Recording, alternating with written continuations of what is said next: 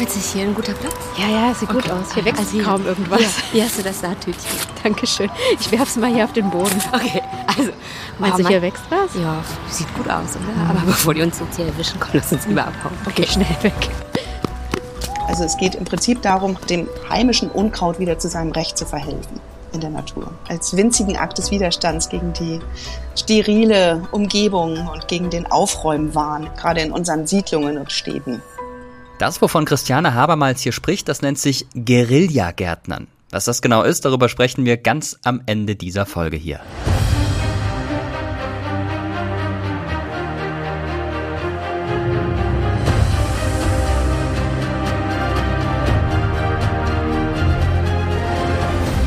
Ich bin Mirko Drotschmann und ihr hört Terra X History, der Podcast. In dieser Folge geht es um die Geschichte des Gärtnerns. Ausgerechnet. Denn ich muss gestehen, ich habe keinen besonders grünen Daumen und das ist noch harmlos ausgedrückt. Im Gegensatz zu allen anderen in der Podcast-Redaktion, die das deutlich besser hinbekommen als ich. Bei mir im Garten wächst kaum was, außer Rasen und auch das ist nicht so einfach hinzubekommen und ich bin froh, wenn meine Zimmerpflanzen überleben. Ich gehöre sogar zu denjenigen, bei denen Kakteen eingehen, ehrlich. Ich habe aber tatsächlich mal ein Experiment gestartet mit Gemüse vor einiger Zeit. Da wollte meine ältere Tochter unbedingt mal Tomaten anbauen und wir haben versucht, eigene Tomaten zu ziehen mit so einem ganz, ganz kleinen Strauch, der nur ein paar Zentimeter hoch war. Im April ist der Gärtner also ein Mensch, der mit welkenden Setzlingen in der Hand 20 Mal um seinen Garten herumläuft und ein Fleckchen Erde sucht, auf dem noch nichts wächst. Nein, da ist kein Platz, brummt er leise. Hier habe ich die verfluchten Chrysanthemen. Der tschechische Schriftsteller Karel Čapek beschreibt hier Ende der 1920er Jahre, was viele Millionen Deutsche gerade in ihrem Garten erleben. Etwa 17 Millionen Gärten gibt es in Deutschland. Das ist eine ganze Menge. Sind wir also eine Nation von Gärtnerinnen und Gärtnern? Und wann hat der Mensch überhaupt angefangen, die wilde Natur zu zähmen und Gärten anzulegen? Und sind Kleingärten heute noch genauso spießig und genormt wie vielleicht noch vor 20 oder 30 oder 40 Jahren? Und was ist gemeint, wenn von neuer Gartenbewegung die Rede ist? Die Vielfalt an Gärten ist groß. Es gibt Hausgärten, Kleingärten, Gemeinschaftsgärten, Permakulturgärten und Waldgärten. Schon der französisch-schweizerische Naturphilosoph Jean-Jacques Rousseau war sich übrigens sicher, dass der Mensch nur im Garten zu den Quellen seines Ichs finde und hier auch seine Natürlichkeit wieder entdecke. Für viele ist der Garten mehr als nur gestaltete Umwelt. Für manche ist es das wiedergewonnene Paradies. Der Garten als Sinnbild für den ewigen Kreislauf von Werden und Vergehen bei Wind und Wetter. Und die Pflege des Gartens entscheidet darüber, ob etwas wächst oder eben nicht. Aber warum haben die Menschen überhaupt angefangen, Gärten anzulegen? Gärten sind so alt wie die Menschheit. Zumindest steht das so in der Bibel. Im ersten Buch Mose der Genesis heißt es, Dann pflanzte Gott der Herr in Eden im Osten einen Garten und setzte dorthin den Menschen, den er geformt hatte. Gott der Herr ließ aus dem Erdboden allerlei Bäume wachsen, begehrenswert anzusehen und köstlich zu essen. der Garten Eden ist das christliche Paradies. Dort leben Menschen, Tiere und Pflanzen friedlich miteinander. Das Wort Paradies geht auf das alterwestische Wort Pairidaiса zurück und das heißt so viel wie umgrenzter Bereich. Und in ihren Königreichen baute er hohe steinerne Hügel und errichtete hohe steinerne Villen und baute das Firmament wie die Berge und pflanzte überall Bäume und machte, was man ein hängendes Paradies nennt. Ein berühmtes irdisches Paradies sollen die hängenden Gärten der Semiramis in Babylon gewesen sein. Mitten in der Stadt soll der neubabylonische König Nebukadnezar II. im 6. Jahrhundert vor Christus seiner Frau eine Gartenlandschaft erschaffen haben. Riesige Terrassen voll mit Bäumen und blühenden Beeten, gespeist von unterirdischen Aquädukten. Aber es gibt keine eindeutigen archäologischen Funde. Und die antiken Autoren, die das siebte Weltwunder beschrieben haben, lebten Jahrhunderte nach Nebukadnezar. Wer den allerersten Garten in der Geschichte angelegt hat, das können wir heute also nicht mehr genau sagen. Aber diese Beispiele zeigen, dass Gärten schon vor mehr als 2000 Jahren eine wichtige Rolle gespielt haben. Ein großer Teil unserer europäischen Gartentradition geht vermutlich auf die altorientalischen Gärten zurück. Aber auch in anderen Teilen der Welt gibt es eine Gartenkultur, die viele Jahrhunderte, ja vielleicht sogar Jahrtausende zurückgeht. Im heutigen Indien zum Beispiel. Dort legten die Menschen schon weit vor unserer biblischen Zeitrechnung Gärten an. Die französische Bauforscherin Sarah Keller sagt, die frühesten Quellen gehen bis in das fünfte Jahrhundert vor Christus zurück. Aber wahrscheinlich sind die Gärten schon viel älter. Sehr charakteristisch bei diesen indischen Gärten ist die Verflechtung von Sinnlichkeit und Spiritualität. Und das hängt mit der tantrischen und der yogischen Traditionen in Südasien zusammen. Das ist tatsächlich eine Sinnexplosion. Der Garten ist etwas, das man erleben soll, das alle Sinn fordert. Also die Düfte zum Beispiel, die sind besonders kräftig. Auch die mongolischen Garten mit persischen und islamischen Einflüssen, die waren bunt, duftend und erfrischend. Und das haben die Reisenden im 19. Jahrhundert oder schon früher auch beschrieben. Das war auch für die Europäer ein Ort der Verzauberung. Eine frühe Quelle, in der wir viel über die Gärten und ihre Bedeutung in Südasien lernen, ist das Kamasutra wahrscheinlich aus dem dritten Jahrhundert nach Christus. Die Hausherrin ist in dieser Zeit für den Garten zuständig. Einen prunkvollen Garten besaßen aber vor allem wohlhabende Menschen. Er war eine Art Statussymbol. Die Gärten wurden von Architekten, von Zimmerleuten und Handwerkern gestaltet. Am Ende entstand ein künstlerisches und auch erotisches Gesamtkunstwerk. Das Wachstum von den Pflanzen ist ein Symbol von dieser Lebenskraft, die mit Sexualität verbunden ist. Das ist auch natürlich mit Religion verbunden, weil man in der tantrischen und auch in der yogischen Tradition versucht hat, diese sexuelle Kraft umzuwandeln, um ein spirituelles Ziel zu erreichen. Und deshalb ist Sexualität, Erotik, Sinnlichkeit, Religion, Spiritualität, das alles ist verbunden. Und das alles ist sehr wichtig in einem Garten, weil das Erleben unserer natürlichen Umgebung ein Weg ist, um unseren eigenen innere Kräfte zu verstehen. Noch Jahrhunderte später waren die britischen Kolonialisten so begeistert von den Gärten in Indien, dass sie versucht haben, Pflanzen und Tiere aus diesen Gärten mitzunehmen und in Europa zu kultivieren. Im 19. Jahrhundert hat man auch eine neue Art und Weise entwickelt, Pflanzen zu transportieren. Das war nicht unbedingt einfach für eine Pflanze eine lange Reise auf ein Schiff zu überleben. Und mit den sogenannten Wardian Keys zum Beispiel das in Großbritannien im Jahr 1830 erfunden wurde, konnten Pflanzen in einem Mini-Gewächshaus transportiert werden und so wurden exotische Blumen und andere Pflanzen und Bäume aus Asien transportiert. Und damit konnte man auch die botanischen Sammlungen Europas weitgehend bereichern. Die Kolonialisierung der Welt hat also auch die Gärten in Europa verändert. Man wollte das in Anführungszeichen Exotische mit nach Hause bringen. Und dazu hat man seit dem 16. Jahrhundert weltweit botanische Gärten angelegt. Der älteste heute noch erhaltene ist der Botanische Garten in Padua, um Arzneipflanzen und Heilkräuter zu erforschen und anzubauen. Den vermutlich größten botanischen Garten Deutschlands gibt es in Berlin im Stadtteil Dahlem. Er wurde Ende des 19. Jahrhunderts gestaltet und umfasst eine Fläche von 43 Hektar. Und weil wir gerade bei den ganz besonderen botanischen Gärten sind, der weltweit wohl berühmteste liegt in Großbritannien, in der Nähe von London. Kew Royal Botanic Gardens. Ursprünglich lagen hier die Ruhesitze englischer Könige. 1759 hat man hier den Botanischen Garten angelegt. Viele Botaniker heuerten damals auf den Schiffen der Entdecker an, wie etwa beim Weltumsegler James Cook. Die Botaniker von Kew sammelten so Pflanzen und Samen aus der ganzen Welt. Seit 2003 ist Kew Gardens Weltkulturerbe. Das riesige Gewächshaus aus Glas und Stahl, das Temperate House, wurde 1863 nach fast 40-jähriger Bauzeit eröffnet und galt damals als Wunder viktorianischer Baukunst. Rund 30.000 verschiedene Pflanzenarten aus der ganzen Welt gibt es in Kew Royal Botanic Gardens heute. Gärten mögen an manchen Orten schon seit vielen Jahren existieren. Aber anders als alte Gebäude unterliegen sie einem stetigen Wandel. Das ist ein Zitat von König Charles III. von Großbritannien. Und genauso wie Gärten sich ständig verändern, hat sich im Laufe der Geschichte auch die Gestaltung der Gärten immer wieder verändert und weiterentwickelt. Und jemand, der sich damit sehr gut auskennt, ist Hans von Trotha. Hans ist Gartenhistoriker, Schriftsteller und Journalist und unter anderem Spezialist für die Landschaftsgärten des 18. Jahrhunderts. Hallo Hans, schön, dass du da bist. Hallo. Was genau ist für dich denn ein Garten? Wo fängt der Garten an? Wo hören Landschaft und Natur auf? Das klärt der Garten selbst. Alle Gärten der Welt aller Zeiten haben eines gemeinsam. Und das ist die Grenze zur Natur. Ein Garten entsteht da, wo ein Stück Natur abgegrenzt wird von der Landschaft. Deswegen gibt es eine ganze Geschichte der Abgrenzung von Gärten von der Natur.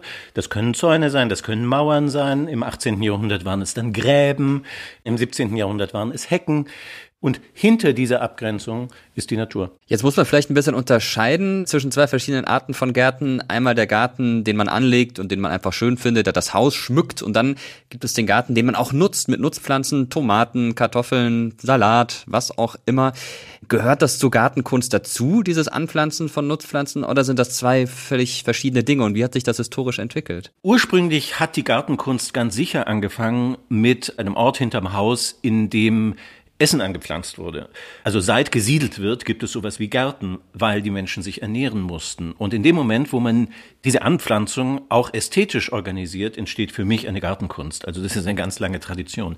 Tatsächlich gibt es auch eine Tradition reiner Nutzgärten, die trotzdem ästhetisch durchgestylt sind. Also zum Beispiel der berühmte Potager du Roi, der Gemüsegarten von Ludwig XIV. in Versailles, ist genauso geometrisch angepflanzt wie der Hauptpark von Versailles weil auch in den Nutzgärten bestimmte Attitüden der Natur gegenüber, bestimmte Arten Natur wahrzunehmen und mit ihr umzugehen, zum Ausdruck kommen. Ganz unbewusst. Also auch selbst im Urban Gardening heute, das ja nicht ästhetisch organisiert ist, sondern praktisch, kommen ganz bestimmte Formen ganz automatisch wieder hoch, die in den letzten 900 Jahren die Gartenkunst bestimmt haben, weil es eben immer wieder dieselben sind. Also die Unterscheidung, ob ich das nutze, um mich zu erholen, zu philosophieren, Opern aufzuführen oder zu essen, die mache ich nicht, sondern ich gucke mir den Garten an und schaue, was er mir erzählt über die Menschen, die ihn angelegt haben. Es gibt den Kleingarten, es gibt den Bauerngarten, Landschaftsgarten, urbane Garten, hast du auch gerade schon angesprochen, Zen-Garten, Steingarten, jetzt nicht mehr ganz so angesagt und vieles mehr. Wie haben sich denn diese Gartenformen im Laufe der Zeit entwickelt? Das ist ungeheuer spannend. Man muss es weltweit sehen. Die Gartenkunst ist die einzige Kunst eigentlich, die nicht kolonialistisch kontaminiert ist in dem Sinne, dass wir immer, auch in Europa, anerkannt und gesehen haben, dass die japanische Gartenkunst, insbesondere die chinesische Gartenkunst oder die persische Gartenkunst mindestens ebenbürtig, wahrscheinlich sogar anspruchsvoller ist als unsere. Das ist ganz spannend. Das liegt daran, dass der Garten lange nicht so ernst genommen worden ist, also wurde er auch nicht so stark politisiert. Jede Zeit und jede Region hat ihren Umgang im Garten. Und in Europa hat die Gartenkunst ein paar dramatische Einschnitte zwischen dem Mittelalter und der Renaissance, zwischen der Renaissance und dem Barock, zwischen dem Barock und der Aufklärung und dann nochmal in der Romantik und zur Gegenwart. Und das ist das, was mich überhaupt zu diesem Thema gebracht hat. Wie kommt man dazu, die Gärten so anders zu gestalten? Und in Europa kommt dazu, dass diese Veränderungen in der Gartenkunst immer in ganz Europa stattgefunden haben. Also von Neapel bis Stockholm und von Bordeaux bis St. Petersburg sehen Gärten immer gleich aus aber immer wieder ganz anders. Und das heißt einfach, dass die Philosophie, die Wahrnehmung der Welt, die Einstellung zur Natur und die Selbstwahrnehmung des Menschen in der Natur sich verändert hat. Du hast jetzt schon öfter den Begriff Gartenkunst gebraucht. Der gefällt mir sehr gut, denn der bedeutet ja eigentlich, dass ich, auch wenn ich nur einen kleinen Garten habe, in dem ich nicht mal wirklich was anpflanze, ein Künstler bin. Kann man das so sagen? Unbedingt. Ich sage immer, zeige mir deinen Garten und ich sage dir, wer du bist. Also selbst wenn du dich gar nicht als Künstler verstehst, bringst du in deinem Garten zum Ausdruck, wie du dich in der Natur definierst. So wie wenn du Gedichte schreibst oder einen Roman schreibst, da bringst du zum Ausdruck, wie du dich literarisch verwirklichst. Also man kann gar nicht anders als auch Teil der zeitgenössischen Gartenkunst zu sein, wenn man einen Garten anlegt, genauso wie man Teil der zeitgenössischen Literatur ist, wenn man einen Text schreibt. Und das ist eben wirklich interessant, wenn man sich selbst beobachtet, was man eigentlich tut. Wenn man zum Beispiel einen Steingarten anlegt und keine Pflanzen in seinem Garten hat, was relativ viele Leute relativ lang getan haben. Ich war erst kürzlich in Versailles und wenn man da oben steht und auf diesen, also Garten kann man das ja nicht nennen, das ist ja auch nicht mal ein Park, das ist, ich weiß nicht, was es ist, also es ist auf jeden Fall ein Riesengelände, das da angelegt wurde, Sanssouci, Potsdam natürlich nicht ganz so groß, aber auch sehr üppig. Warum wurden denn gerade im Kontext von solchen Schlossbauten dann auch Gärten entwickelt und was war deren Funktion? Klar, es wurde ein bisschen was angebaut, du hast es vorhin schon erklärt, aber wozu wurden diese Gärten noch genutzt? Das ist tatsächlich Gartenkunst. Und das beginnt in der Renaissance. Die Renaissance öffnet das Denken, aber auch die Städte, auch die Häuser zur Landschaft, zur Natur hin. Also die Stadtmauern fallen, die Häuser bekommen Belvederes und Loggen und Balkone und vielleicht die große kulturhistorische Errungenschaft der Renaissance ist die Wiederbelebung der antiken Villenkultur, der Villeggiatura. Dass die reichen Städter hatten eine Villa draußen auf dem Land und da war immer ein Garten dabei. Und so entstehen diese berühmten Renaissance-Villen in Italien. Das ist eine Einheit von Villa und Garten. Und diese Gärten sind doppelt zur Natur hin geöffnet. Einerseits holen sie die Natur in den Garten, indem sie Pflanzen, auch seltene Pflanzen und Wasser und den Himmel, der sich im Wasser spiegelt, integrieren in architektonische Formen. Deswegen sind die alle formal und geometrisch. Gleichzeitig sind es aber Hanggärten in Italien. Es entsteht so um Florenz und um Rom und um Pisa und Lucca. Und es wird der Blick in die Landschaft, die Aussicht in die Landschaft inszeniert. Und das ist neu. Das ist total neu. Das ist ein Bild, das man vorher mit Mauern, vor dem man sich geschützt hat. Und plötzlich wird es inszeniert als was ganz Tolles. Und das verrät mehr über die Renaissance als jedes Buch.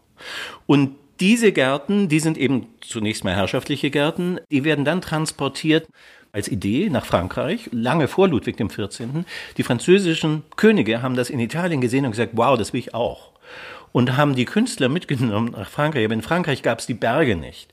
Also konnte man dieses Hanggartenkonzept mit dem Blick in die Landschaft gar nicht übernehmen. Und daraus wurden dann diese flachen Gärten von Wald umgeben, weil das im größten Teil in Frankreich so war. Und die Aussicht, die unendliche Aussicht in die Landschaft übernehmen da in den Wald geschlagene Schneisen, die sozusagen diesen Eindruck erwecken sollen, dieser Garten repräsentiert die ganze Welt. Und so geht das über in den französischen Barockpark und tatsächlich ist es auch so, das französische Barockschloss ist überhaupt nicht zu trennen von dem dazugehörigen Park. Das ist erst später getrennt worden wieder. Ja, wenn wir jetzt mal von den großen Schlössern eher zu den Privathäusern hinkommen, auch die, die sich's leisten konnten, haben sich Gärten angelegt, anlegen lassen und haben dann zum Teil auch in diesen Gärten gearbeitet.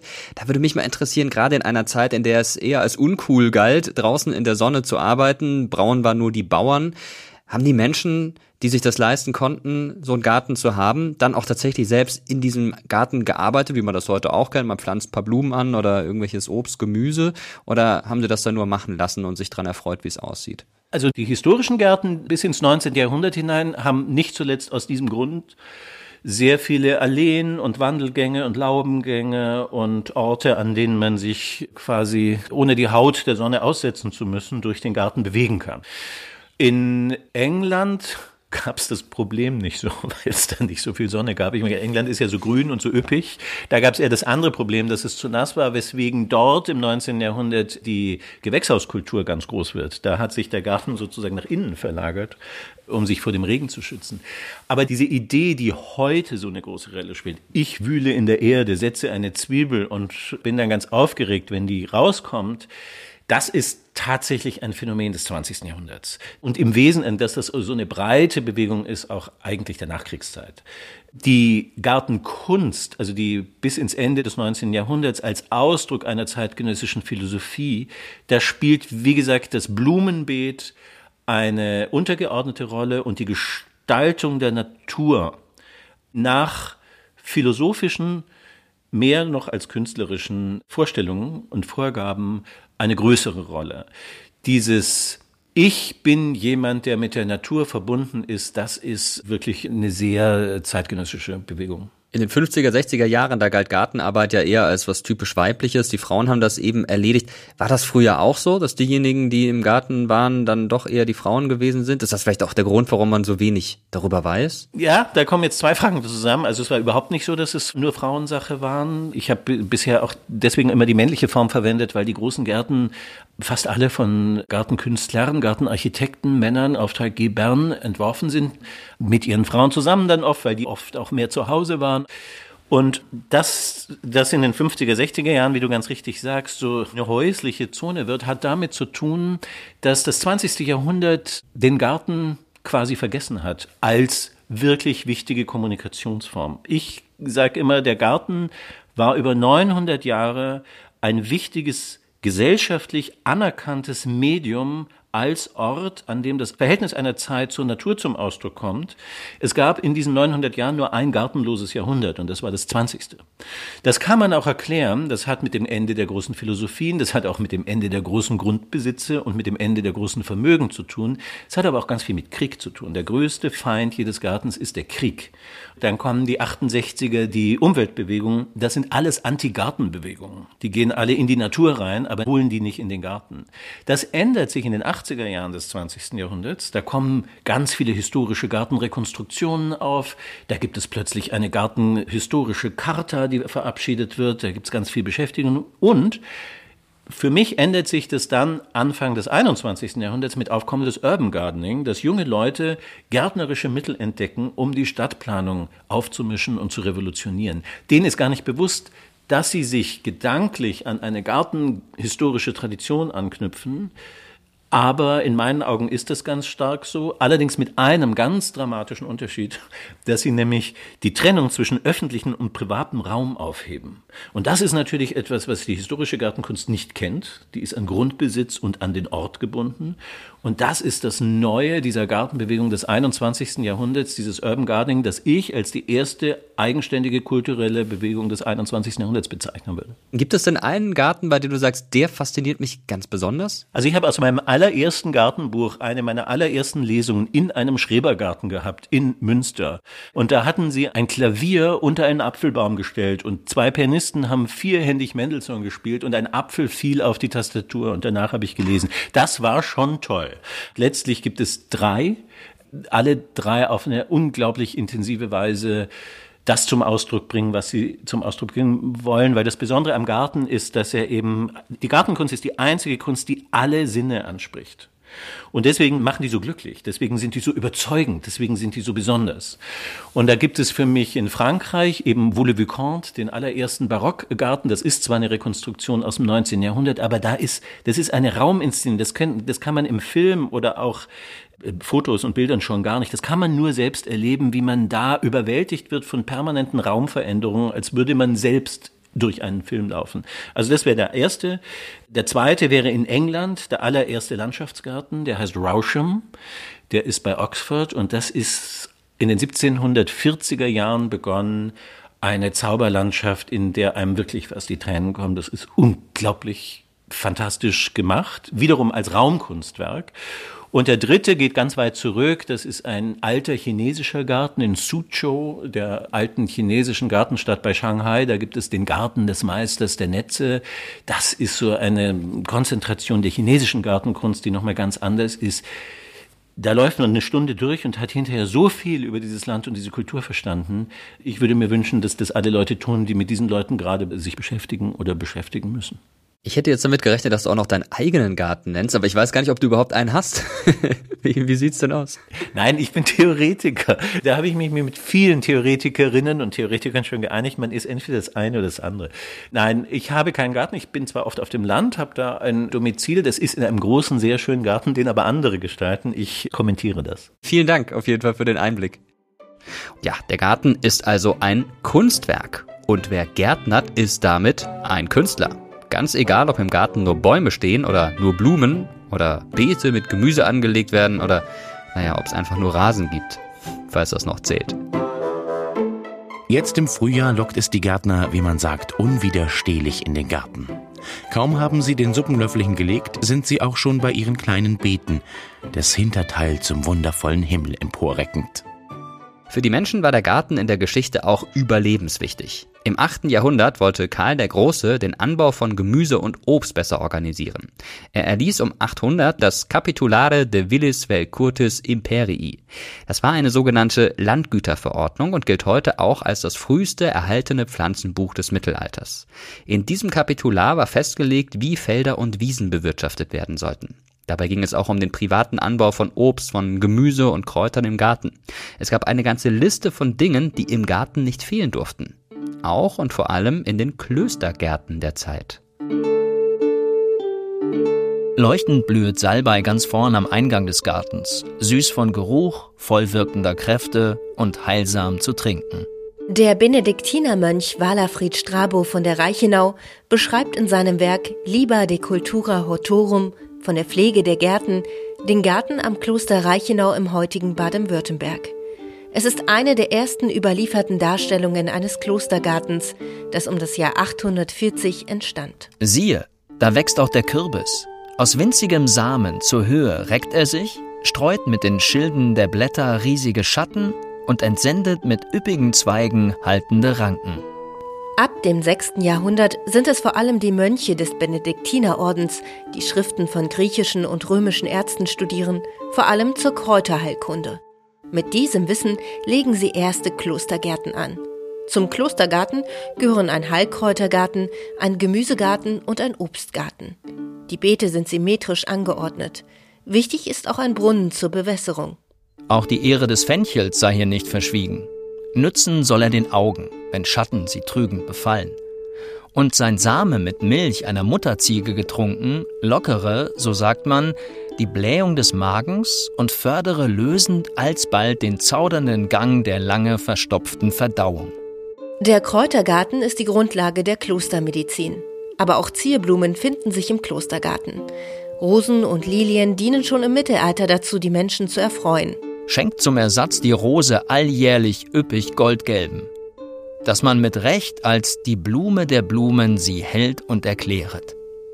Die Rose gehört übrigens auch zu den Gewächsen, die Karl der Große in seiner Landgüterverordnung für jeden Garten vorgeschrieben hatte. Und wo wir gerade bei Vorschriften sind, die meisten Vorschriften beim Gärtnern gibt es heute wahrscheinlich in den Schrebergarten- oder Kleingartensatzungen. Darin ist auch die Pacht für alle festgelegt. Diese Vereinssatzungen sind wichtig, damit das gemeinsame Gärtnern auf engstem Raum gut klappt. Aber woher kommt überhaupt der Begriff Schrebergarten? Mitte des 19. Jahrhunderts. In deutschen Städten leben die Menschen in Armut. Mietshäuser sind überfüllt. Auf der Suche nach Arbeit in den Fabriken ziehen viele in die Stadt. Freizeit gibt es kaum. Die Arbeitswoche hat sieben Tage. Vor allem den Kindern fehlt frische Luft und Bewegung. Ein öfteres Austummeln in freier Luft schafft besser Gewandtheit, Kraft und Jugendmut, macht und erhält besser vertraut mit Klima und Jahreszeit, verschafft überhaupt einen viel, viel gedeihlicheren Genuss der freien Luft. Für den Orthopäden Daniel Gottlob Moritz Schreber steht deshalb fest, Kinder brauchen Spiel- und Tummelplätze. Doch dann stirbt Schreber überraschend. Seine Idee kann er nicht mehr umsetzen. Das macht ein paar Jahre später ein anderer, Ernst Hauschild. Es widme die Stadt Leipzig im Andenken Schrebers zwei Acker Land dort am Seifertschen Park und Heineschen Trockenplatz und benenne den Platz Schreberplatz und schenke ihn der vierten Bürgerschule als Turn- und Spielplatz für ewige Zeiten. 1864 gründet sich der erste Schreberverein und von Jahr zu Jahr werden es mehr. Auf den Spielplätzen stehen Schaukeln und Wippen. Kinder spielen im Sandkasten und fangen bald an, in Beeten zu buddeln, die von den Erwachsenen angelegt werden.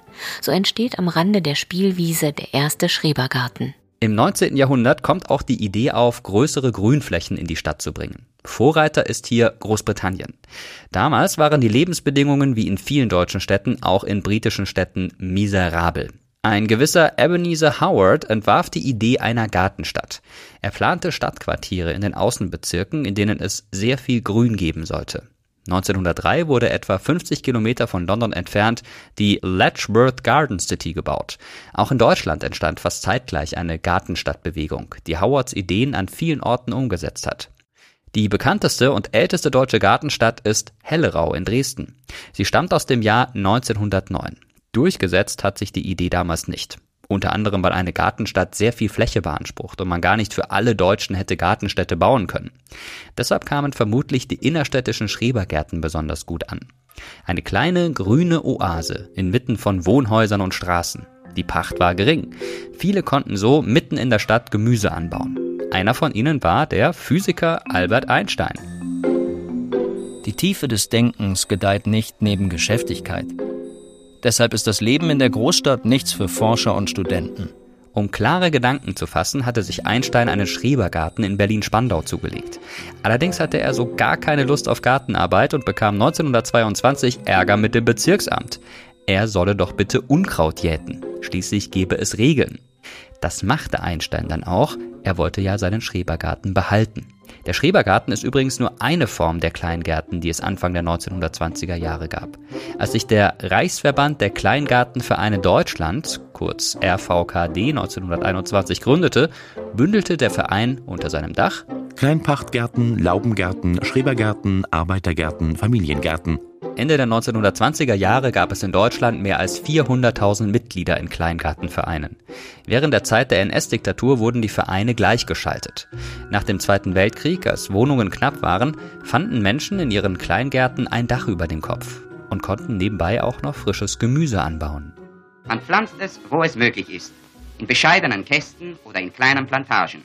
Und jeder Eigenbauer hat seine eigenen Rezepte und Geheimnisse des Trocknens, der Fermentierung und des Schmackhaftmachens. Am Ende einer langen Kette von Mühe und Arbeit steht schließlich der erträumte Genuss. Ein Pfeifchen Eigenbau, Marke, Vergissmeinnicht. In der Bundesrepublik war irgendwann wieder genug frisches Obst und Gemüse in den Supermärkten. In der Planwirtschaft der DDR gibt es auch später immer wieder Nahrungsmittelknappheit. Darum kommt der Ministerrat der SED in den 1970er Jahren auf eine Idee. Warum nicht den Kleingarten für die Versorgung der Bevölkerung nutzen? Ein schöner Garten ist ein produktiver Garten. 100 Kilogramm Obst und Gemüse auf 100 Quadratmetern. Die Kleingärtner verkaufen ihr Obst und Gemüse zu festgelegten Preisen an den Staat und können sich so etwas dazu verdienen. Und in den Supermärkten der DDR gibt es dafür ein bisschen mehr Auswahl in der Obst- und Gemüsetheke. Nach aktuellen Zahlen gibt es inzwischen um die 900.000 Menschen in Deutschland, die einen Kleingarten bewirtschaften. Viele davon leben in Leipzig und Dresden. Das ist sicher auch noch ein Relikt aus der DDR. Die kleinen Gartenparzellen waren für die Menschen auch sowas wie eine private Nische. Wenn man schon nicht reisen konnte, dann hatte man wenigstens den Garten. Und dabei waren die Gärten nicht besonders groß. Gerade einmal 370 Quadratmeter umfasste der durchschnittliche Kleingarten. Es gibt übrigens nicht nur in Deutschland Kleingärten sondern in vielen anderen europäischen Ländern auch und sogar in Japan. Gerade in den Städten ist ein Trend hin zu Kleingärten zu beobachten, besonders seit der Pandemie. Allerdings nur in der Stadt. Auf dem Land sinkt die Nachfrage nach den Kleingartenparzellen seit Jahren. Wäre der Menschgärtner vom Anbeginn der Welt durch natürliche Auslese entstanden, hätte er sich wahrscheinlich zu einem wirbellosen Geschöpf entwickelt. Wozu hat der Gärtner überhaupt einen Rücken? Wie es scheint nur dazu, um sich von Zeit zu Zeit aufzurichten und zu seufzen, mein Rücken schmerzt. Aber auch von einem schmerzenden Rücken oder Knie lassen sich viele Menschen nicht vom Gärtnern abbringen. So auch unsere Kollegin Sabine Platz vom ZDF Morgenmagazin. Sie ist leidenschaftliche Hobbygärtnerin und vielleicht erinnert ihr euch auch noch an ihren Fasten-Selbstversuch aus unserer vorletzten Podcast-Folge. Könnt ihr gerne noch mal reinhören, da erfahrt ihr ein bisschen mehr über den ja, Leidensweg oder vielleicht auch Freudenweg von Sabine. Aber jetzt geht's ums Gärtnern und ich freue mich sehr, dass du hier bist. Hallo Sabine, herzlich willkommen. Hallo, hallo, ich freue mich hier zu sein. Die naheliegendste Frage zuerst, was hast du diese Woche in deinem Garten gemacht? Ja, tatsächlich, es geht los. Ich habe die Hortensien geschnitten und ich habe mich so ein bisschen umgeschaut. Zu mehr bin ich noch nicht gekommen, aber die Hortensien habe ich jetzt wenigstens schon runtergedampft. Ja, Knie hoch, pff, einmal drüber gesäbelt. Und dann habe ich so geguckt, was so los ist. Ich meine, das ist ja das Spannende. Wenn jetzt alles kommt, ja, das frische Grün streckt sich durch. Herrlich. Ja, was auch rauskommt, das ärgert mich dann so ein bisschen, ist das ganze Unkraut. Das kommt ja sowieso immer, aber ich habe das Gefühl, jetzt, bevor alles andere wächst, kommt das Unkraut noch mehr. Ist es bei dir auch so? Dafür verschwende ich meinen Blick nicht, sage ich mal so. ja. Nee, kann ich gar nicht so sagen. Also ich finde, das kommt irgendwann mit Macht, aber eigentlich erst so ein bisschen später. Ja, jedenfalls bei mir im Garten habe ich das Gefühl. Im Moment ist ja mehr oder weniger braune Fläche. Überall liegt ja auch noch das Laub. Ich tue mal ganz viel Laub auf die Stauden und so weiter. Und jetzt macht sich das so ein bisschen, ich muss das alles abräumen und dann bricht es durch richtig. Na, und dann kommt auch das Unkraut. Ja, das ist dann so. Wildkraut, sagt ja auch der Gärtner oder die Gärtnerin und nicht Unkraut. Ja, genau, weil man kann das ja auch nutzen. Zum Beispiel Löwenzahn kann man Salat mitmachen. Ja, genau. Und mit dem Giersch auch. Das sagen immer alle. Ist doch kein Problem mit dem Giersch. Kannst du ganz viel Salat machen. Ja, so viel Salat kann ich gar nicht essen. ja, stimmt. Also, was ich besonders schlimm finde, ist der Knöterich. Ich weiß nicht, ob du schon mal Erfahrung mit dem hattest.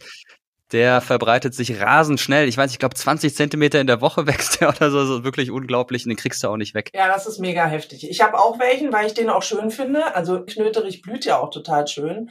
Aber tatsächlich macht er natürlich alles andere platt. Also es ist ja immer ein ewiges sich weiterentwickeln, ein ewiges Umgestalten. Also ja, irgendwann muss er auch raus, denke ich. Aber ich finde es auch schwer, Pflanzen rauszureißen, die irgendwie auch schön blühen irgendwann. Also es ist immer schwierig. Blühen ist ein gutes Stichwort. Du bezeichnest dich selbst als Late Bloomer von Blooming, Blühen. Und hast es mit dem Garten noch gar nicht so lang, sondern erst seit kurzem. Was hat dich denn dazu bewegt, damit anzufangen? Na, seit kurzem würde ich jetzt nicht sagen, aber es sind dann doch schon so zwölf Jahre. Naja, im Grunde bin ich durch meinen Beruf zum Gärtnern gekommen. Also ich habe nicht mein Hobby zum Beruf gemacht, sondern mein Beruf hat mich zu meinem großartigen Hobby gebracht. Ja, denn wir haben in der Redaktion irgendwann zusammengesessen. Ich bin eine Reporterin beim Morgenmagazin und haben uns überlegt, ja, das Thema Garten müssen wir auch irgendwie mal machen, aber das ist natürlich kompliziert. Ja, du hast irgendwie drei Minuten Beiträge, du brauchst einen Garten, du brauchst einen Gärtner oder eine Gärtnerin. Wie macht man das? Und dann äh, wird immer derjenige, der dann die Idee aufgebracht hat, angeguckt und alle sagen, ja, dann überleg dir mal was, ja. Und so, so ging das dann los. Und dann habe ich irgendwann angefangen mit einem ganz tollen Gärtner. Und je mehr ich mit dem diese Filme gemacht habe, umso mehr hat mich persönlich das natürlich begleitet nach Hause. Und dann, ähm, dann hatte mich die Leidenschaft am Haken. Ja. Jetzt ist Zuschauen das eine, ist wie beim Fußball. Ich schaue auch sehr gerne Fußball. Äh, spielen, ja, das konnte ich vielleicht mal, inzwischen nicht mehr so wirklich. Grünen Daumen, den kann man ja auch nicht vom Zuschauen bekommen, zumindest nicht komplett. Wie war das denn bei dir? Hat das von Anfang an geklappt oder gab es da dann eher mal Misserfolge? Nee, das klappt bis heute nicht und Misserfolge gehören dazu. Also ich bin eine rückschlägeerprobte Hobbygärtnerin und das ist einfach beim Gärtnern so. Das klappt nie alles. Und auch der, der coolste Gärtner und auch die tollste äh, Gärtnermeisterin hat jede Saison Dinge, die nicht gut kommen und andere, die gut kommen. Das ist es eben. Aber das ist auch das Spannende und das Tolle. Darum geht's auch in deinem Buch zwischen Knolle und Kompost liegt das Leben, heißt das. Das hast du geschrieben und darin geht's unter anderem darum, dass Gärtnern auch ziemlich frustrierend sein kann. Und das kenne ich wirklich sehr, sehr gut.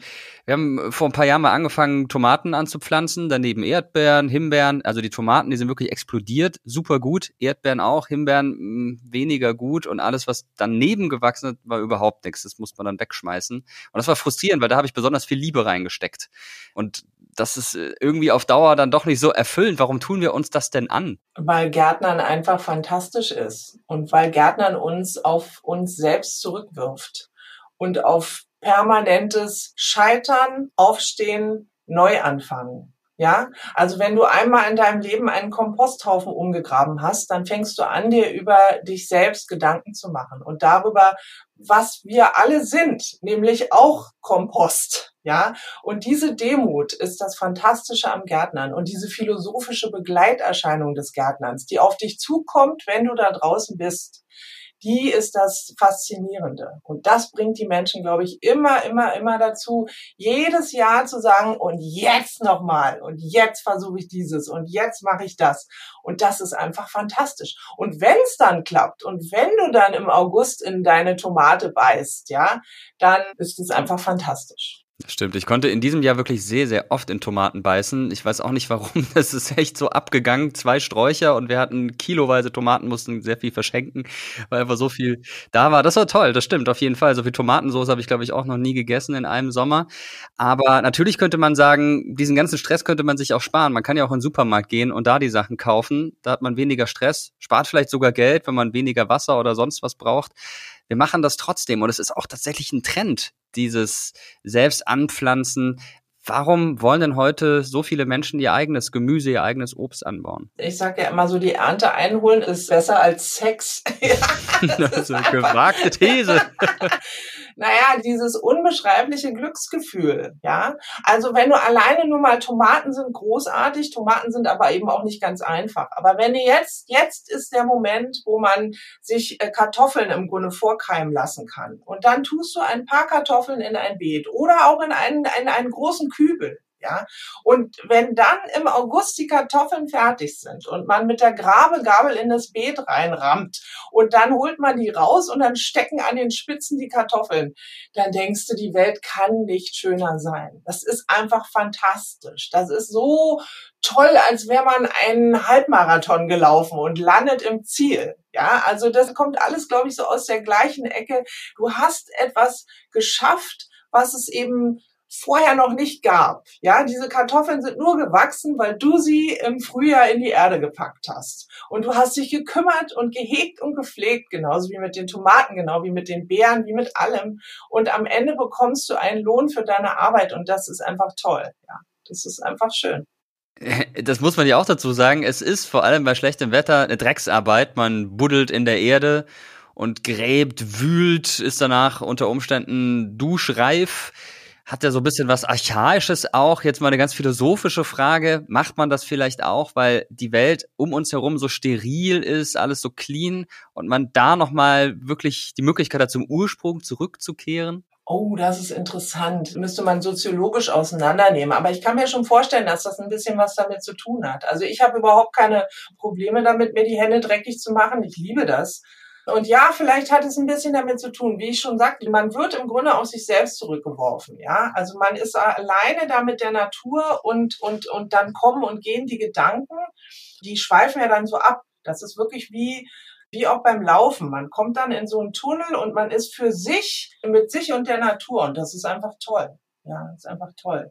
Und gerade auch jetzt in diesen Zeiten, in denen ja nun wirklich auch so viele Dinge da draußen in der Welt passieren, die uns ja auch belasten. Also ist es, glaube ich, umso mehr so, dass Menschen äh, mehr und mehr feststellen, wenn sie rausgehen in die Natur, auf ihrem Balkon, im Garten oder auch im Wald und so, das macht was mit ihnen und es gibt so ein bisschen Ruhe und man kommt wieder zu sich und man wird eben auch wie gesagt, ein bisschen demütiger, ja, und weiß wieder, worum es eigentlich geht. Nämlich einatmen, ausatmen und Gott sei Dank sind wir hier und haben Frieden. Jetzt muss man sagen, eine Sache ist dann vielleicht weniger positiv beim Gärtnern. Das ist der natürliche Feind jeder Gärtnerin, jedes Gärtners, zum Beispiel Nacktschnecken oder andere böse Tiere, Blattläuse, was auch immer, die die Ernte zunichte machen wollen.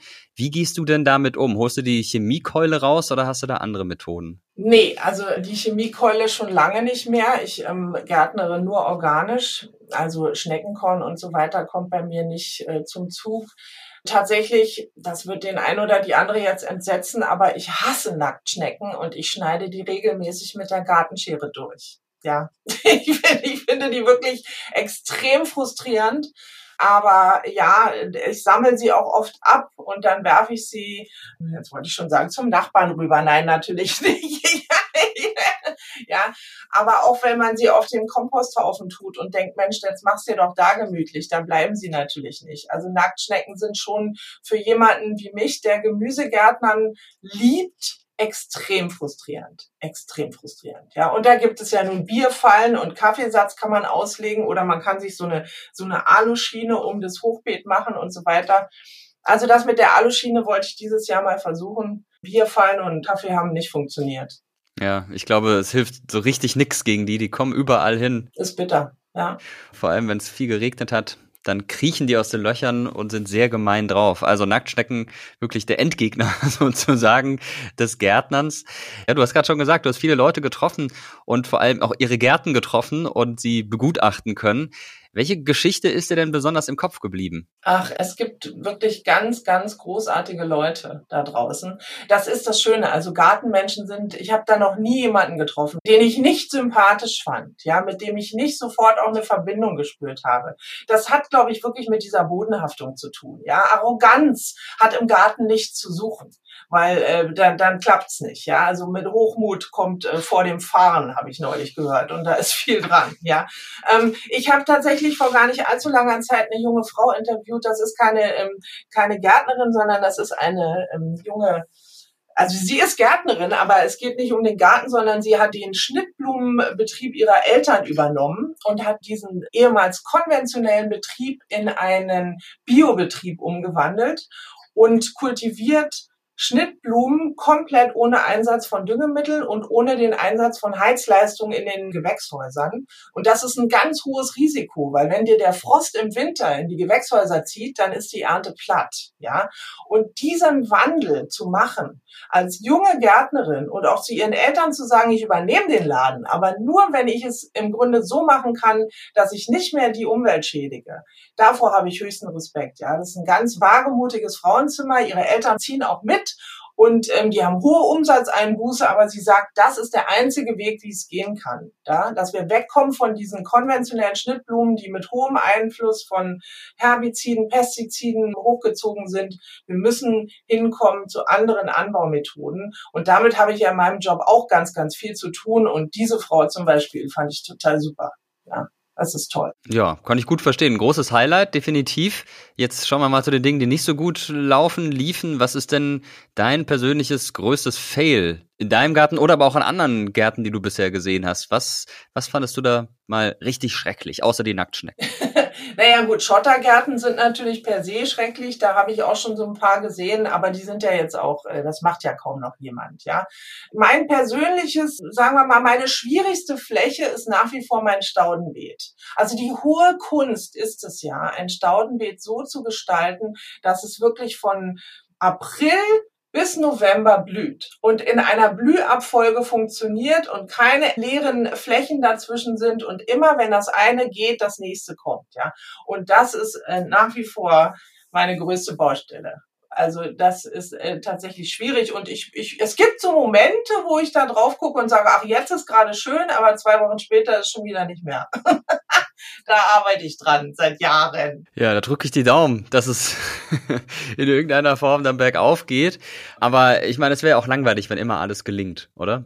Ja, eben, eben. Nee, das, das ist so, das gehört dazu. Und das, ich meine, deswegen ist ja auch das Gemüse so spannend, weil da fängst du ja auch jedes Jahr im Grunde, du fängst immer wieder bei Null an und musst immer wieder gucken. Ja, habe ich jetzt die Fruchtfolge beachtet? Was klappt dieses Jahr, was klappt nicht? In einem Jahr hast du ein Highlight mit dem Palmkohl, im nächsten Jahr wird der überhaupt nichts. Dann kommt irgendwie, was weiß ich, letztes Jahr hatte ich fantastische Mohn. Der kam auf einmal, war der in meinem Gemüsebeet. Ich weiß gar nicht, wo der herkam, wunderbar. Und ob das dieses Jahr auch so sein wird, who knows? Ja. Ja, das ist ja auch das Spannende daran. Da direkt noch die letzte Frage angeschlossen. Wir haben drüber gesprochen, grüner Daumen, nicht jeder hat ihn. Wenn jemand jetzt sagt, okay, ich starte mit dem Gärtnern, habe aber überhaupt keine Ahnung davon, was gelingt denn immer? Womit kann man überhaupt nichts falsch machen? Gibt es da irgendwas? Kohlrabi. ja. Ja, doch. Kohlrabi ist eine ziemliche Anfängerpflanze. Also fürs Gemüse jetzt, ja. Und macht total Spaß. Kannst du jetzt aussehen, vorziehen auf der Fensterbank und dann gehen die auch, die sind auch nicht so wahnsinnig wetterfühlig. Wenn die dann einigermaßen groß sind, dann setzt du die raus ins Beet und die kommen immer. Wenn gar nichts mehr geht, dann Kohlrabi. Okay, dann werden jetzt alle anfangen mit dem Kohlrabi, die bisher noch nichts gemacht haben. Und die, die schon dabei sind, haben jetzt neue Inspiration von dir bekommen. Vielen Dank auf jeden Fall für die Einblicke und ab in den Garten, würde ich sagen. Na, auf jeden Fall. Vielen Dank. auf geht's in die Saison. Cool, ja, vielen Dank dir. Der Gärtner ist ein Wesen, das in der Erde herumwühlt und den Anblick dessen, was über ihr ist, uns gaffenden Nichtsnutzen überlässt. Er lebt in die Erde versunken baut sein Denkmal im Komposthaufen. Käme er in den Paradiesgarten, würde er berauscht herumschnuppern und sagen, mein Lieber, das ist ein Humus. Das Gärtnern macht also offenbar nicht nur sehr viel Spaß, sondern es macht auch den Kopf frei. Und in unserer Welt, die sich ständig wandelt und voller Reizüberflutung ist, da kann der Garten ein Ruhepol sein. Das in der Erde rumwühlen ist nachweislich gesund. Aber nicht nur, wenn man an der frischen Luft ist und sich beim Kompost umsetzen oder Beete umgraben bewegt, unsere Sprache ist voller Metaphern aus dem Gartenreich. Das Übel an der Wurzel packen, die Früchte seiner Arbeit ernten, sich stark fühlen wie ein Baum. Es scheint offenbar eine enge Verbindung zu geben zwischen uns Menschen und den Pflanzen. Auch wenn sie uns heute gar nicht mehr so bewusst ist. Vielleicht erklärt sich dadurch, warum Gärtnern unserer Seele und unserem Körper so gut tut. In den 1980er Jahren hat man diesen Zusammenhang genauer erforscht und entdeckt, dass das Gärtnern positiv auf Körper und Geist wirkt und man damit auch Kranke behandeln kann. Ja, macht mir Spaß. Herrlich. Ich weiß nicht, ich pflanze gerne, ne? Da bin ich gerne bei. Das macht Spaß. Besser als wir oben nur im Bett liegen, ne? Wunderbar. Zu Hause arbeite ich auch immer am Yachten. Ist doch schön. Das, was ihr gerade gehört habt, war ein Ausschnitt aus einer Gartentherapiestunde in der Reha-Klinik in Hattingen. Hier werden Menschen mit schweren Erkrankungen des zentralen Nervensystems behandelt, etwa nach Schlaganfällen, nach Hirntumoren oder Kopfverletzungen. Viele Menschen haben alles verlernt, was sie früher einmal konnten. Laufen, sprechen, greifen. Andreas Niepel ist Gärtner und Gartentherapeut in der Reha-Klinik. Das Besondere an Gartentherapie ist einerseits, dass es einfach die Leute erstmal da abholt, wo sie stehen. Also wenn wir mal gucken, was machen die Deutschen gerne, dann ist unter diesen Top drei immer das Gärtnern. Und das ist natürlich ein großer Vorteil, dass wir einfach mit einem Therapiemedium kommen, was die Leute kennen, was sie schätzen und was sie eh schon einsetzen meistens, damit sie sich was Gutes tun. Bei der Gartentherapie findet sich für jeden etwas. Ob es das bloße Zerkrümeln von Erde ist, das Aussäen von winzigen Samen, das Schneiden von Geranien, das Auseinanderrücken von getopften Sonnenblumen und, und, und. Können es sehr, sehr gut einsetzen, wenn es darum geht, bestimmte Fähigkeiten wieder zu trainieren. Also wenn es einfach darum geht, kann ich meine beiden Hände miteinander koordinieren, kann ich meinen Rumpf koordinieren, kann ich ins Stehen kommen, also derart wirklich ganz, ganz praktische Übungen. Es hat aber eben ganz, ganz viele Auswirkungen, wenn es darum geht, tatsächlich auch auf die mentale Gesundheit einzuwirken. Im Garten erleben wir sowas wie Selbstwirksamkeit. Wir brauchen vor allem das Gefühl von, ich verstehe die Welt. Ne, ich, ich, ich, ich kann das alles so ein bisschen eingruppieren. Ich weiß, was um mich drumherum passiert. Und naja, es sind ja nicht bloß die Menschen, die ich betreue, die durch Erkrankung schwer das Gefühl haben, ich verstehe das alles gar nicht mehr. So ein bisschen haben wir das ja alle in der globalen Welt. Und da ist so ein Garten eine kleine Welt, die kann ich verstehen, die habe ich ein bisschen unter Kontrolle. Und wenn sie auch außer Kontrolle gerät, dann kann ich auch das verstehen. Also das ist das, was uns am Garten gut tut. Es ist tatsächlich ja eine auf den Menschen angepasste Natur. Das ist ja die Idee des Gartens. Naja, und deswegen fühlen wir uns da einfach auch so wohl. Heute gibt es Gärten für Blinde, Gärten für Demenzkranke, Gärten für psychisch Kranke und viele, viele mehr. Mittlerweile nutzt man in vielen Bereichen die heilende Wirkung des Gärtnerns. Die 1980er und 90er Jahre scheinen eine besondere Zeit gewesen zu sein in der Geschichte des Gärtnerns. Denn damals hat sich auch etwas entwickelt, das wir heute als Urban Gardening kennen. Angefangen hat es 1996 in Göttingen mit einer Initiative, aus der dann der erste interkulturelle Garten in Deutschland entstanden ist. Ich bin Christa Müller, ich bin Soziologin und arbeite schon seit sehr langer Zeit, seit 23 Jahren für die Anstiftung. Das ist eine gemeinnützige Forschungseinrichtung in München und wir vernetzen und erforschen unter anderem bundesweit interkulturelle Gärten und urbane Gemeinschaftsgärten. Die Internationalen Gärten Göttingen, das ist ein einzigartiges Projekt. Das ist 1996 in Göttingen gegründet worden. Der Ausgangspunkt in Göttingen war, dass während des Bosnienkrieges sehr viele bosnische Flüchtlingsfrauen im Migrationszentrum gesessen haben und darauf gewartet haben, dass der Krieg zu Ende geht. Und damals gab es ein Konzept von Sozialarbeit, was dominant war, dass man einfach saß und wartete und vielleicht allenfalls noch Deckchen bestickte und dass aber nicht der öffentliche Raum, das Rausgehen, das Gestalten möglicherweise auch der temporär zumindest neuen Heimat vorgesehen war. Und irgendwann kam aber auch in Göttingen eine der Sozialarbeiterinnen auf die Idee zu fragen, was vermisst ihr eigentlich am meisten hier in Deutschland? Sie waren sehr unzufrieden mit der Situation, weil sie einfach auch nichts machen konnten. Und dann haben die Frauen übereinstimmend gesagt, das sind unsere Gärten, die wir am meisten vermissen. Wir haben in Bosnien ganze Familien ernährt, wir haben Großfamilien ernährt mit den Gärten, die wir bewirtschaften. Und jetzt haben wir plötzlich gar nichts mehr. Und so entstand dann die Idee, dass gemeinsam mit anderen Migrantinnen und Migranten, die vielleicht keinen geflüchteten Hintergrund hatten, sondern anderen, ein Stück Land gesucht wurde. Und das wurde dann auch gefunden und dann haben alle angefangen zu gärtnern. Man redet sofort auch übers Essen, über die Zubereitung der Pflanzen in der jeweiligen Herkunftskultur oder in der Region, aus der man kommt. Und das Besondere an interkulturellen Gärten oder internationalen Gärten ist eben, dass die Ressourcen, die geflüchtete Menschen mitbringen, zum Ausgangspunkt werden für selbstbestimmte Prozesse des Ankommens. Es hat sich so weiterentwickelt, dass die interkulturellen Gärten waren praktisch der Ausgangspunkt für eine ganz neue Gartenbewegung in Deutschland, nämlich für die neue urbane Gartenbewegung. Und heute sind auf der Plattform urbanegärten.de insgesamt 921 Gemeinschaftsgärten verzeichnet und davon sind 389 speziell interkulturelle Gärten. Man kann aber auch sagen, dass eigentlich fast alle Gemeinschaftsgärten interkulturelle Aspekte haben, weil alle in den Städten natürlich darum bemüht sind, möglichst viel Diversität herzustellen in den Gärten und weil sich eben auch viele Migranten und Migrantinnen, die nicht unbedingt einen bildungsbürgerlichen Hintergrund haben, auch fürs Gärtnern interessieren und begeistern.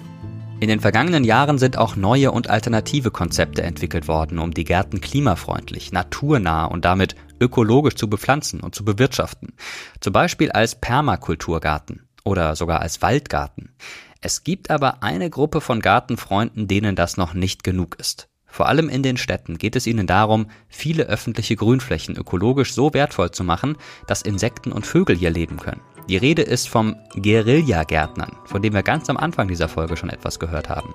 Und eine dieser Guerillagärtnerinnen ist Christiane Habermals. Seit einigen Jahren habe ich ein geheimes Doppelleben. Ich bin tagsüber bin ich honorige Radiojournalistin und nachts schleiche ich um die Ecken und verbreite Unkrautsamen in der Welt. Also Guerilla Gardening kommt ja eigentlich aus den 70ern und vor allem ja so eine Bewegung des zivilen Ungehorsams, die sich gerichtet hat gegen die grauen Vorstädte, gegen die Betonwüsten der Großstädte und die angefangen haben, da Blumen oder auch Kürbisse auszusehen und so weiter. Also ich habe angefangen, als Guerilla-Gärtnerin durch die Gegend zu ziehen, als ich die Studie zum Insektensterben gelesen habe 2017 und mir auf einmal klar wurde, was das für eine massive Auswirkung hat auf die gesamte Natur und die gesamte Artenvielfalt, auf Vögel, Reptilien. Also wenn es keine Insekten mehr gibt, dann bricht alles zusammen. Ich sammle Wildpflanzensamen, ähm, wo ich sie finde und äh, versuche sie an möglichst geeigneten Standorten in der Stadt auszusehen. Ich habe auch eine sehr intensive Samenbombenproduktion. Ich habe mittlerweile Parkplatzbomben und Schattenbomben und Sonnenbomben und Wegrandbomben, Verkehrsinselbomben. Also, und die verbreite ich eigentlich so im Vorübergehen, wenn man so will. Und ja, ich bin natürlich schon öfter erwischt worden und wurde auch schon öfter zur Rede gestellt, was ich denn da tue. Aber am Ende ist es eigentlich immer so gewesen, wenn ich dann erklärt habe, was ich tue, dass dann eigentlich die meisten Leute total begeistert waren. Christiane ist es außerdem wichtig, dass in der Stadt und in den Gärten wieder mehr heimische Wildkräuter wachsen und nicht nur Pflanzen wie der Kirschlorbeer, Geranien und Petunien, die für heimische Insekten komplett unbrauchbar sind. Denn die Insekten sind wiederum wichtig für unsere heimischen Vögel als Futter.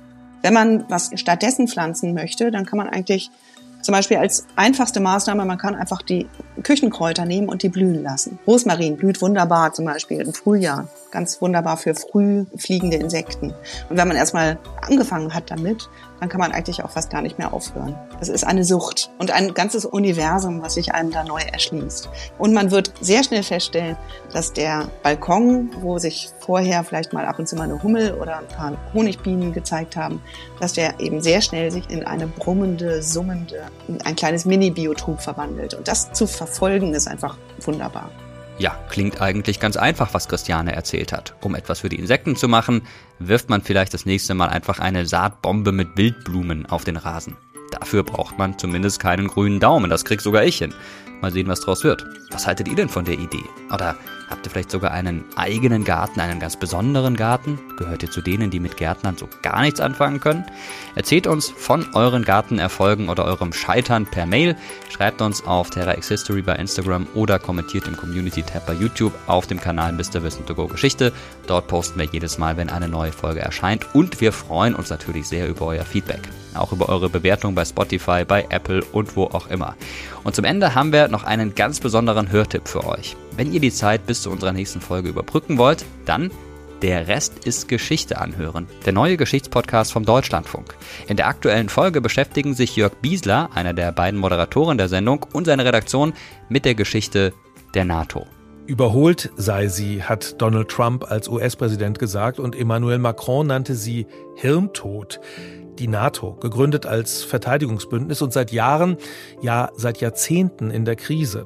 Mit dem Krieg Russlands gegen die Ukraine hat sich das geändert. Da habe ich eine Panikattacke bekommen, weil mir klar wurde, das, was ich eher so aus der Geschichte kenne, zumindest wenn es um die Ukraine geht, dass ich das jetzt als Zeugin von außen sehen würde. Die NATO-Staaten rücken wieder zusammen und die Ideen aus der Gründungszeit sind wieder wichtig. Die NATO war von vornherein immer mehr als ein kollektives Verteidigungsbündnis. Sie war eben auch eine kollektive Sicherheitsinstitution. Im Deutschlandfunk-Podcast Der Rest ist Geschichte gucken wir auf diese Zeit, vor allem auf Artikel 5, in dem die Staaten sich gegenseitig Beistand versichern.